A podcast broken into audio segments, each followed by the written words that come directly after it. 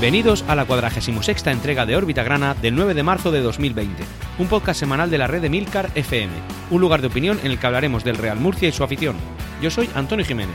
Empezamos.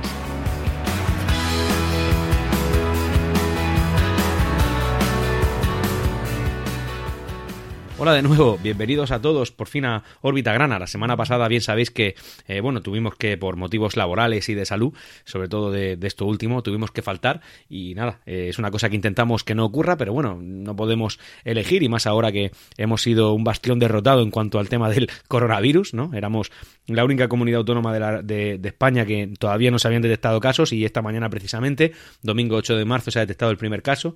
Esperemos que todo vaya bien y que evidentemente todo lo que venga a referirse a este virus, pues podamos controlarlo, contenerlo lo máximo posible y que no se, no se convierta en algo que siempre vamos a tener aquí con nosotros o con lo que tenemos que aprender a convivir como lo es eh, la gripe también, por ejemplo. Esperemos que eso no suceda y en cualquier caso, bueno, ese caso ha sucedido.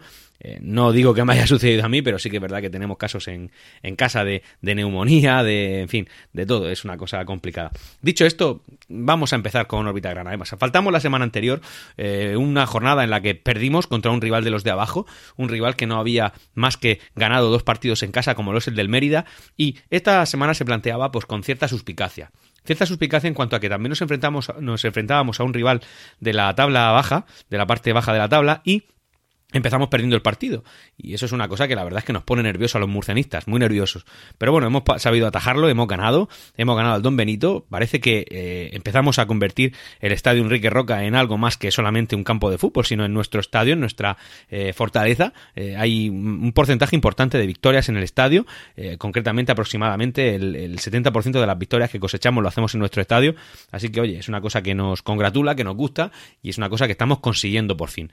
Y bueno, dicho esto, vamos a pasar con la actualidad eh, económica de nuestro club. El día 25 de febrero se publicó en el Boletín Oficial de la Región de Murcia la ampliación de capital de nuestro club. Eh, ya sabéis que este es un trámite que se ha de, bueno, ha de acontecerse siempre y cuando una empresa, cualquiera, eh, acomete un, tipo de operación como lo es una ampliación de capital, tiene que publicarlo en el BORM para poder, que, bueno, poder hacerlo conocido de manera oficial y que la gente pueda suscribir. Y desde el día 27 de febrero se pueden suscribir, aunque con ciertas limitaciones por eh, ser la primera fase de la ampliación de capital, algunas acciones mediante un formulario que el club ha puesto a nuestra disposición. Esto limita la compra y a algunos accionistas y solamente en algunos porcentajes concretos. Sí que es verdad que a partir de que eh, esta ampliación vaya avanzando en sus fases, se podrán suscribir de una manera más, eh, bueno, menos limitada en cuanto a su cantidad, no, no solamente dependiendo de las que tú ya tengas un porcentaje sobre ellas, sino que las que tú quieras de manera ilimitada y eh, también se va a facilitar un poco la, bueno, un poco no, muchísimo, la forma en la que tú vas a, poder pagar para poder hacerte con ellas. Eh, por ejemplo, ahora mismo solamente se hace mediante una transferencia a una cuenta de la Caja Rural Central, si mal no recuerdo, y el formulario que he dicho que ya el club ha puesto a disposición de los abonados. Pero en posteriores fases también se van a habilitar a otro tipo de pagos como como ya se hiciera en la primera ampliación de capital en la que todos pudimos suscribir acciones, como lo es, por ejemplo, un pago con tarjeta a través de una pasarela de pago por Internet o incluso, como novedad, una compra por PayPal. Esta última entiendo yo que el club debería repercutir, debería, no sé, esto ya se lucubrar y son rumores, pero bueno, PayPal, eh, lo digo porque conozco su funcionamiento, eh, cobra una comisión a todo aquel que vende sus productos a través de PayPal, es decir, siempre y cuando sea una compra un, eh, de un producto o servicio, pues te cobra una comisión. Entiendo yo que el club no, no, asumirá eso y que al final el que compre por PayPal pues tendrá que pasar por un pequeño porcentaje y pagar la comisión que PayPal se queda. En cualquier caso, va a ser fácil porque si, si no quieres, pues no pagues con PayPal, pagarlo con tarjeta y si no te fías de Internet, como hay mucha gente desconfiada y está muy bien ser siempre precavido, pues una tarjeta prepago de estas que recargas y que no vas a tener expuesto tu dinero. En cualquier caso, y cuando todas estas formas de pago se habiliten, la traemos puntualmente a órbita grana. Y ya en esta primera fase, y como, como curiosidad, decir que, bueno, recordaréis al gran Víctor Galvez, ¿no? Una persona de, querida y respetada aquí por el murcianismo, una persona que se ha ganado a pulso todos los, el beneplácito de la afición, etcétera, etcétera, y todo lo que tú quieras pensar. Bueno, pues resulta que no sé con qué razón o con qué motivo, o simplemente con el, por el, no sé, el, gustirrinín que le dará en la barriga saber que su nombre suena otra vez entre el murcianismo, bueno, pues ha suscrito lo que puede suscribir según su, el porcentaje de propiedad que tiene ahora mismo del club. Y eso son aproximadamente, no, exactamente 197,79 euros. Esta información la lanzó en su Twitter Gregorio León, un periodista de Onda Regional de Murcia, información que posteriormente ha sido confirmada confirmada por otros medios de comunicación distintos. Y bueno, Eh, según afirma también Gregorio León, lo interesante de todo esto es que cuando ya se abra el plazo para poder suscribir la, cantidad de acciones que tú quieras, bueno, pues Víctor Galvez está preparándose para meter aproximadamente unos 300.000 euros, según, según le permita la fase, como ya he dicho anteriormente. Esto no sé qué quiere decir, pero bueno, es curioso. También es verdad que ya, bueno, habiendo visto esta información, pues me decidí a entrar en la página web de, de bueno, pues de Galvez Business eh, Grupo 21 y así como se llame la empresa esta que por lo visto antes tenía y siguen teniendo en portada el escudo de nuestro club como si fueran un ejemplo de, gestión y que lo hubieran hecho muy bien con un club que en su momento estaba maltrecho económicamente y que tras su salida no es que estuviera maltrecho sino que estaba prácticamente a punto de liquidación. Bueno, sigue saliendo en su página web, me llama la atención, y luego consultando en Google Maps me aparece que ese negocio está cerrado ahí en, en Orihuela bueno, es una curiosidad que está ahí, ya que estaba, ha salido su nombre a la palestra otra vez y está preparando para desembolsar un montón de dinero. Estos son rumores, evidentemente. Y que, oye, cuantos más quieran poner, mucho mejor. al final la ampliación de capital va de esto, va de, conseguir euros de la gente que quiera meterlos. Y gracias al modelo que tenemos ahora eh, por estatutos, es decir, que no van a poder tomar decisiones de manera unánime y evidentemente si una persona que ya conocemos, que sabemos cómo funciona, mete esa cantidad de dinero, se va a encontrar a mucha gente de frente, también importante o con peso en el accionario del Real Murcia, pues oye, cuanto más metan, mejor. Y nada, una curiosidad que, he decidido traer aquí al, podcast a colación de la información económica que, que Víctor Galvez ahora parece que nos quiere, nos quiere traer.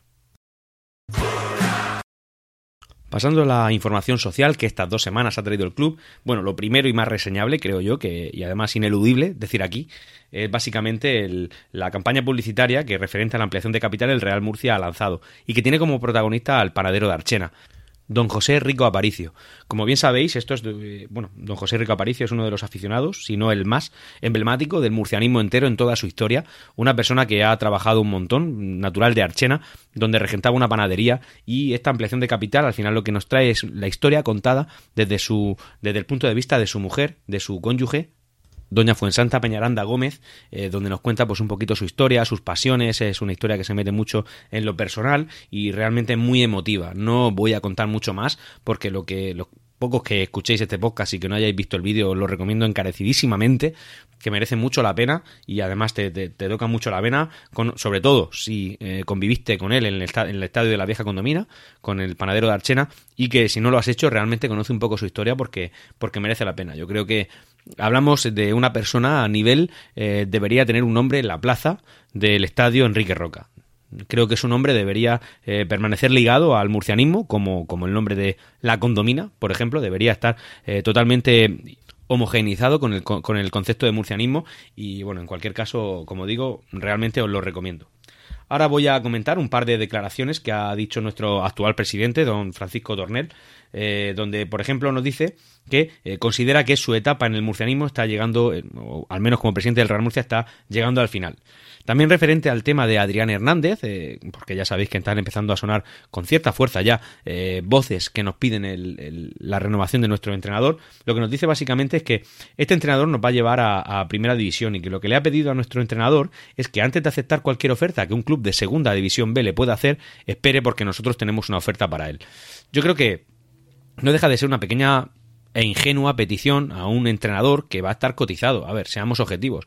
Puede tener sus detractores, que hoy precisamente a través de Twitter he visto que los hay, ¿no? Sobre todo cuando íbamos perdiendo 0-1. Luego ya cuando hemos ganado 2-1, esas cuentas de Twitter como que se han silenciado un poquito más. En cualquier caso, sí que es verdad que, que, este entrenador va a tener ofertas. Va a tener ofertas. De tercera, seguro, aunque no creo que él ya quiera volver a esa categoría. Y de segunda B, eh, bastantes incluso si me aprietas, es un entrenador que podría valer para segunda. Algún equipo valiente de segunda división podría hacer alguna oferta y ahí nosotros no tenemos nada que hacer.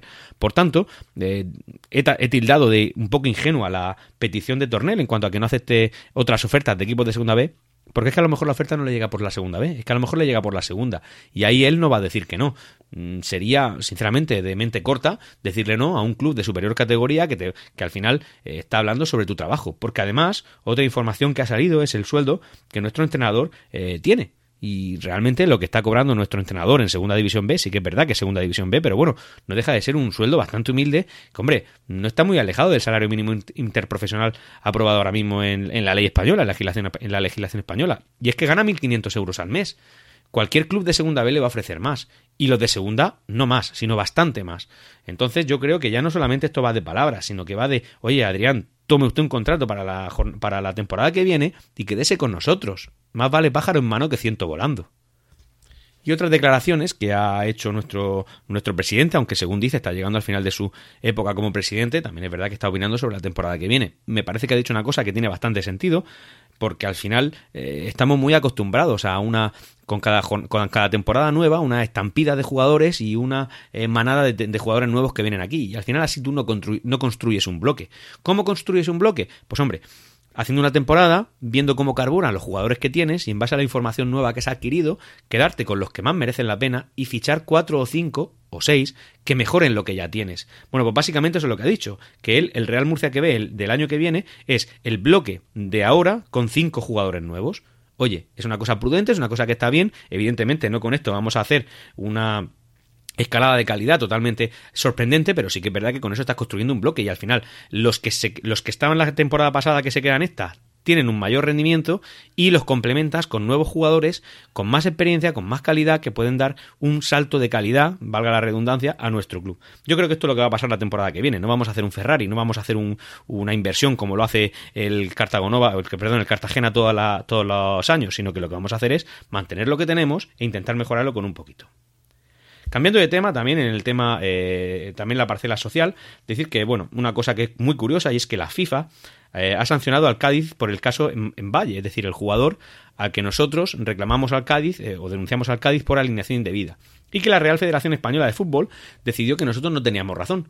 Pero ahora llega un estamento superior y dicen que sí, que sí que la tenía, que ese jugador no estaba libre, que estaba contratado por un equipo de la liga inglesa, si mal no recuerdo. O sea, que la Real Federación Española de Fútbol o se equivocó, o no quiso estudiar el caso simplemente por no darle la importancia que realmente tenía, o lo que fuese, pero en cualquier caso resulta que nosotros teníamos razón. ¿Hemos perdido los tres puntos? Pues hombre, yo al principio la verdad es que, sobre todo por redes sociales, empecé a decir que, el Real Murcia debería reclamar esos tres puntos con cierto ahínco, pero pasando los días, en base a eso, eh, parecía que el Real Murcia no tenía intención de reclamar. Y luego, posteriormente, salieron informaciones que a mí me cuadran, me cuadran bastante, y es que el Real Murcia no lo va a reclamar por una sencilla razón. Y es que el Cádiz eh, ha aceptado aproximadamente una quita de 50.000 euros referente al Real Murcia. Hombre, pues si el Cádiz ha hecho un esfuerzo, nosotros, en vez de reclamar o intentar hacer más leña del árbol caído, porque, oye, la sanción para el Cádiz no es pequeña, ¿eh? Lo que le dicen es que en las dos próximas ventanas de fichajes no van a poder hacerlo. Ahí les pilla, ojo, el verano, que es la gorda, y luego la de invierno del año que viene. Es decir, el Cádiz va a salir de esta bastante maltrecho. Y hablo del Cádiz como club, no el Cádiz B. El caso en Valle, aunque sí, aunque sí que afectó al Cádiz B, pero en este caso le va a afectar a todo el club. Bueno, en cualquier caso, el Real Murcia no quiere hacer más leña del árbol caído y, oye, aceptando la buena voluntad que el Cádiz tuvo cuando aceptó una quita de 50.000 euros, pues el Real Murcia, a cambio de ello, no va a reclamar. Me parece un truque aceptable, decir, oye, si el club se ha, un club ha decidido portarse bien con nosotros, creo que como poco debemos devolverle el favor. Así que en cualquier caso, a nosotros esos tres puntos, pues hombre, no sé cómo acabará la temporada, pero es raro que esos tres puntos nos vayan a hacer un mundo. Así que, oye, me parece una buena decisión por parte del club, contextualizándolo todo. Y por último, para concluir con la información social que, estas semanas ha desprendido nuestro club, bueno, pues a modo curiosidad, Alfonso García, lo recordaréis, antiguo propietario de la Almería y que además llevaba una gestión bastante buena y que parecía que intentaba entrar con bastante fuerza en el accionariado de nuestro club.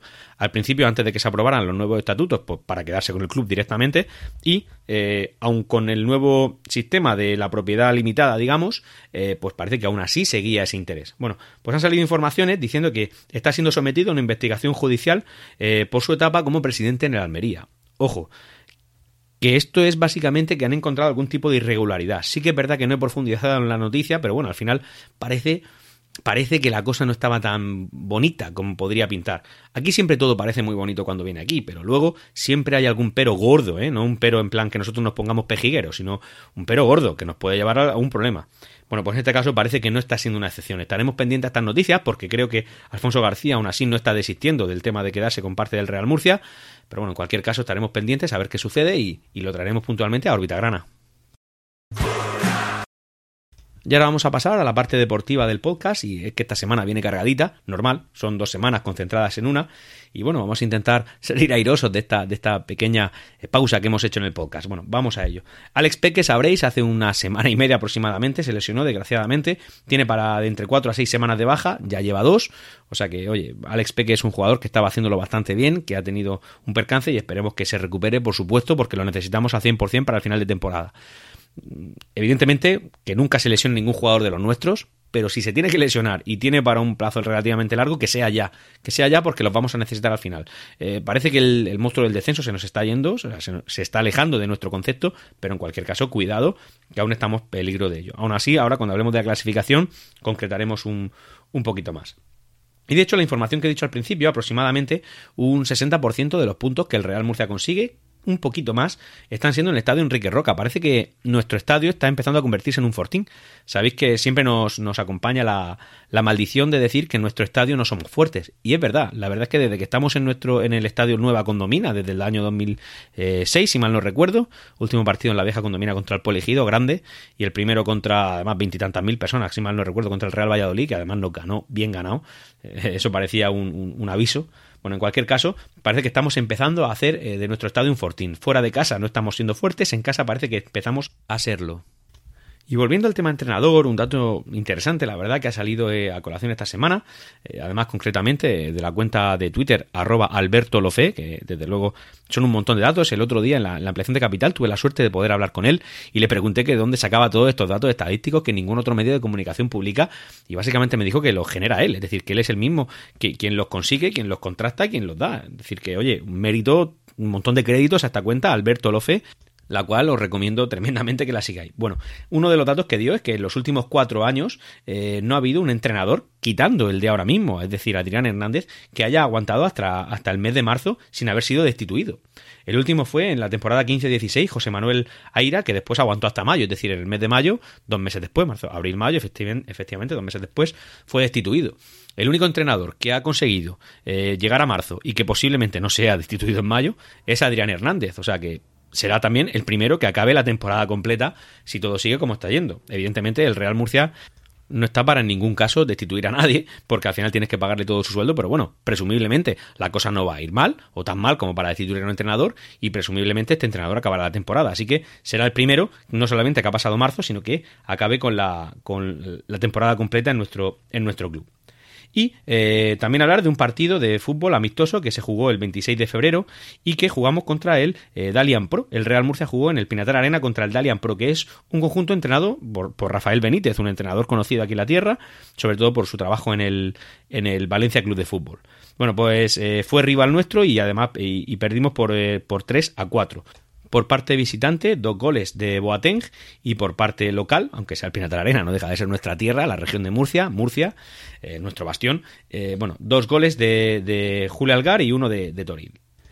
Y antes de pasar a hablar del partido que jugamos, la, al menos de pasada, el partido que jugamos contra el Mérida Club de Fútbol, el Mérida Asociación Deportiva, perdón, eh, bueno, comentar que el Real Murcia ha cobrado aproximadamente unos 40.000 euros por el traspaso del marroquí Younes Lachhab, a un, eh, a un equipo de Arabia Saudí desde la Almería. Es un jugador que estuvo jugando con nosotros, creo que en cantera, pero bueno, que al final no debutó con nosotros y que el Real Murcia, pues ahí con cierta pericia, se reservó un 25% de los derechos de formación de este jugador si el Almería lo, lo, transfería. Bueno, eso ha sucedido, así que el Real Murcia ha percibido unos 40.000 euros que mal no vienen. No nos van a arreglar la temporada, pero bueno, mal no nos viene.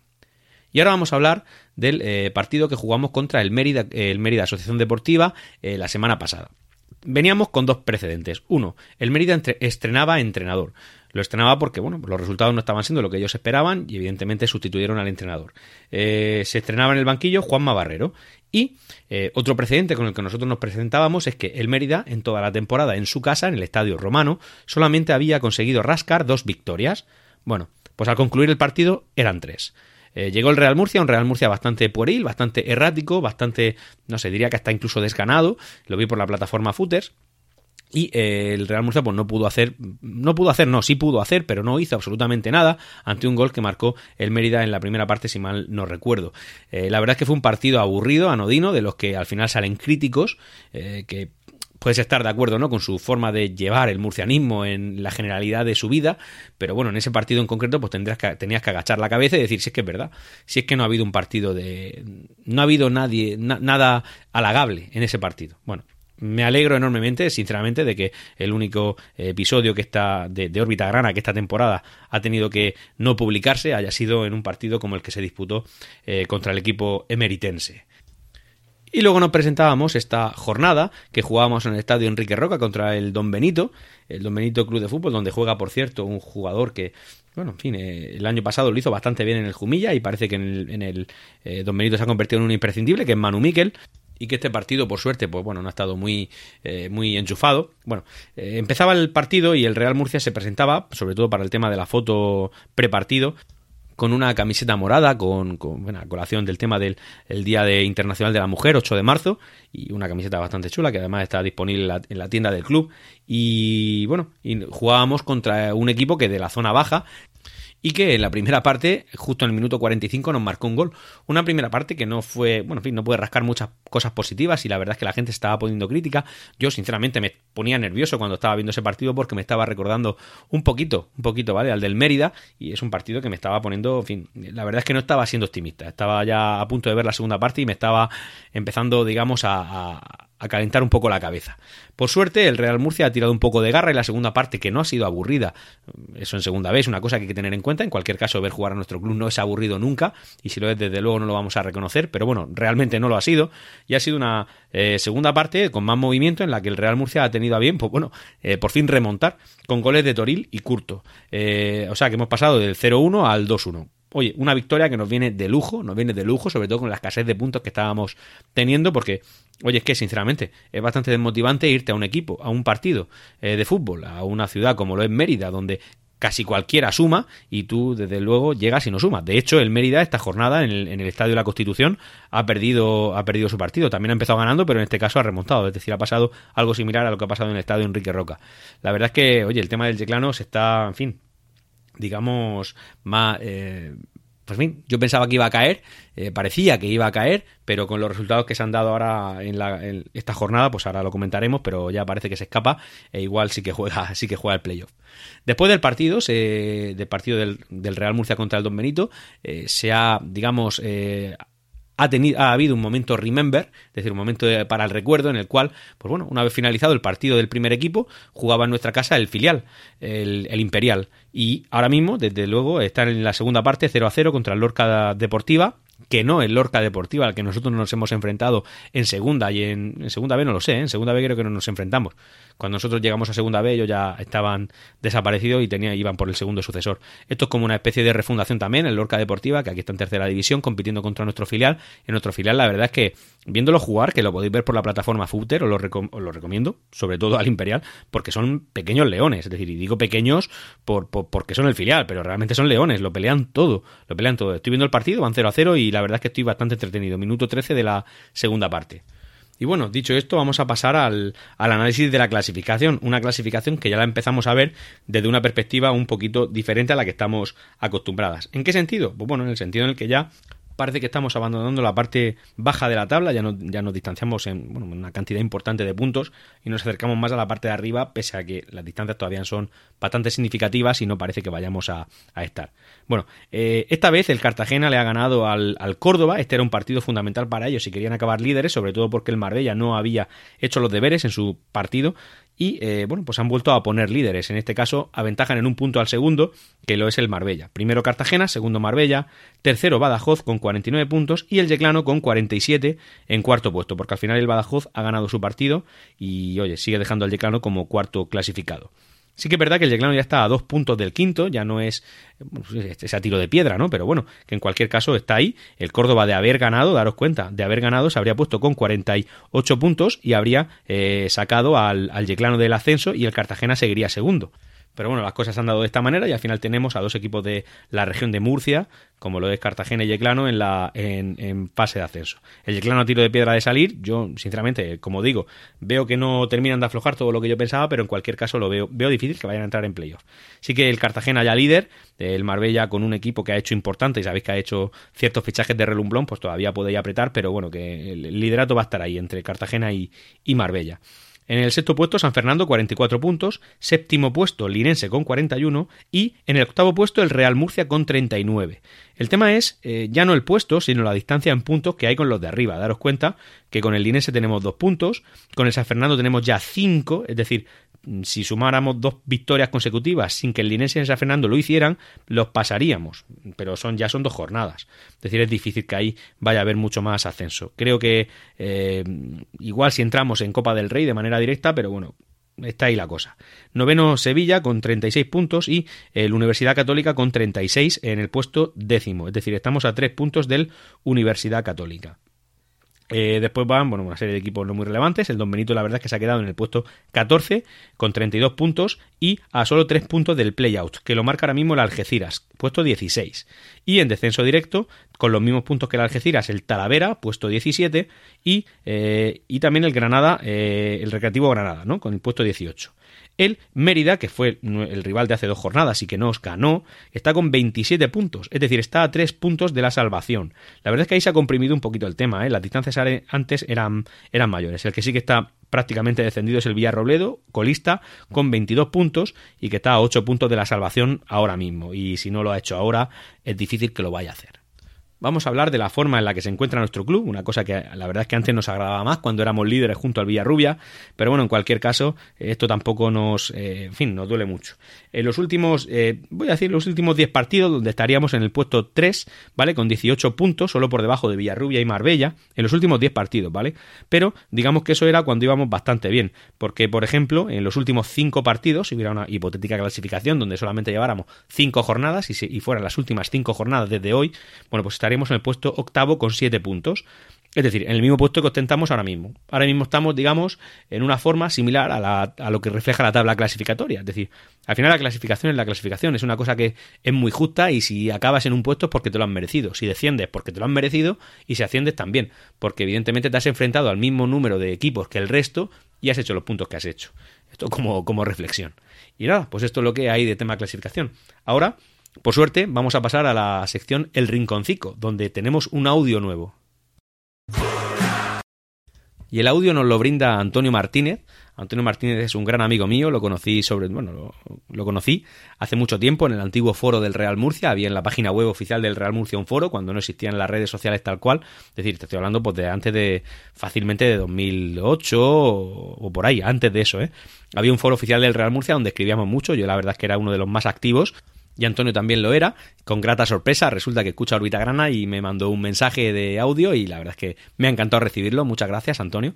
También coincidimos en una peña que era Torcida Grana, de donde saco grandes amigos. Bueno, en cualquier caso, voy a poneros el audio que Antonio, y, en respuesta a lo que me mandó mi amigo Gaby la, en, el en, la anterior Orbita Grana, eh, ha tenido a bien responderle. Hola, oyentes de este maravilloso podcast que hace mi pelirrojo favorito. En primer lugar, felicitarlo por su maravilloso trabajo. Y ya paso a dar mi opinión acerca de un tema. Escuchando a Gaby, me da cuenta de que no estoy tan solo como yo pensaba. Porque yo también soy murcianista hasta el hígado y no le deseo ningún mal al Cartagena. Es más, mi sueño húmedo es que el Cartagena, el Hércules, el Elche y el Murcia coincidan en primera división. Ahora bien, eh, no os voy a mentir. Ganarle al Cartagena, por ejemplo, en su casa 0-1 con un gol en el último minuto y a poderse con dudas de si es fuera de juego o no para estar luego la semana siguiente vendiéndole el dedico en el ojo a mis amigos cartageneros, pues es muy interesante. Entonces, Gaby, te entiendo perfectamente y estoy contigo. Aunque hay un club en esta región al que sí que desprecio con toda mi alma y todo mi ser, que es Alaucan. Bueno, pues tras decir todo esto y divagar, un abrazo y aquí dejo mi palabra de que mandaré más audios para este podcast. Bueno, ya habéis visto la, buena relación que tengo yo con Antonio. Sí, evidentemente tengo el pelo cada vez más canoso, pero sí, en su, en su momento fui más pelirrojo, así que, bueno, aquí Antonio me tiene un pequeño sacarrillo. Muchas gracias, Antonio, muchas gracias. Y bueno, recordar que Órbita Grana nos hace responsable de la opinión de sus, de sus oyentes. Así que, bueno, oye, eh, otra cosa que coincida con él al 100%, es decir, imaginaos que en primera división, a ver, ahora mismo hay mucha gente, muchos de nosotros, seguimos la primera división. Yo, hombre, no especialmente, pero porque no hay ningún equipo que me llame la atención pero imaginaos la hipótesis que nos plantea Antonio, es decir, una primera división con eh, el Cartagena con el Hércules, con el Elche y con el Real Murcia. O sea, de verdad, sinceramente. Y esto lo comenté también en, el. bueno, tras el, audio que me mandó, que me mandó Gaby. Em, evidentemente en primera división, imaginaos que por lo que fuera eh, nos enfrentáramos a esos equipos. Evidentemente es mucho más divertido, mucho más eh, salseo, eh, en fin, conoces a gente de cerca que es de esos equipos y desde luego vas a poder comentarlo con ellos, vas a meter poderle, vas a poder meterle el dedo en el ojo, como él ha dicho, ¿no? En plan, figuradamente, lógicamente, a esos, a esos aficionados y amigos y vas a poder disfrutar más. Evidentemente habrá momentos en los que ellos te lo, te lo metan a ti y vas a tener que, apechugar con el tema, pero bueno, en cualquier caso, esa es la salsa de fútbol, eso es lo divertido. No es divertido para un madrileño que eh, trabaja junto a uno del Atlético cuando le ha ganado, decírselo en el trabajo, recordárselo, regodearse incluso un poquito.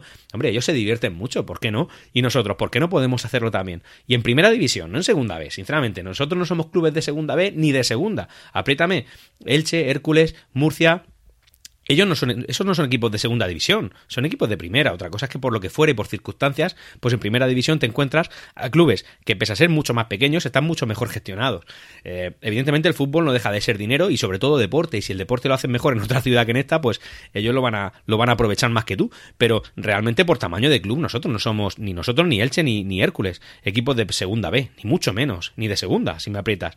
Cartagena, bueno, Cartagena aparece por ahí de vez en cuando, pero sería más divertido tener a Cartagena en nuestra categoría que en otra diferente en cualquier caso, un saludo, Gaby. Muchas gracias, Antonio. Estoy, eh, bueno, de acuerdo con tu opinión, sinceramente, muy de acuerdo. Es mucho más divertido y espero ansioso tu, nuevo audio, como, como me comentas. Y bueno, llegados a este punto, eh, Órbita Grana ya se despide en su entrega cuadragésimo sexta.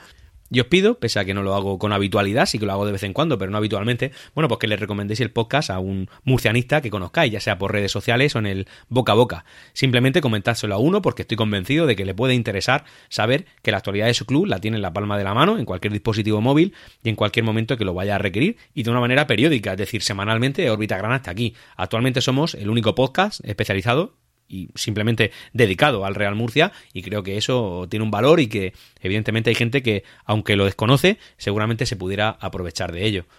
Y si ya os venís arriba, pues desde luego siempre de agradecer cualquier comentario o cualquier eh, like o lo que corresponda a la plataforma que uséis para, bueno, para saber que hay gente ahí que, y que reconoce el trabajo que, que me gusta hacer y que desde luego hago semanalmente. Y hasta aquí Órbita Grana. Espero vuestros comentarios en emilcar.fm barra Órbita Grana. Ah, y... ¡Siempre Real Murcia!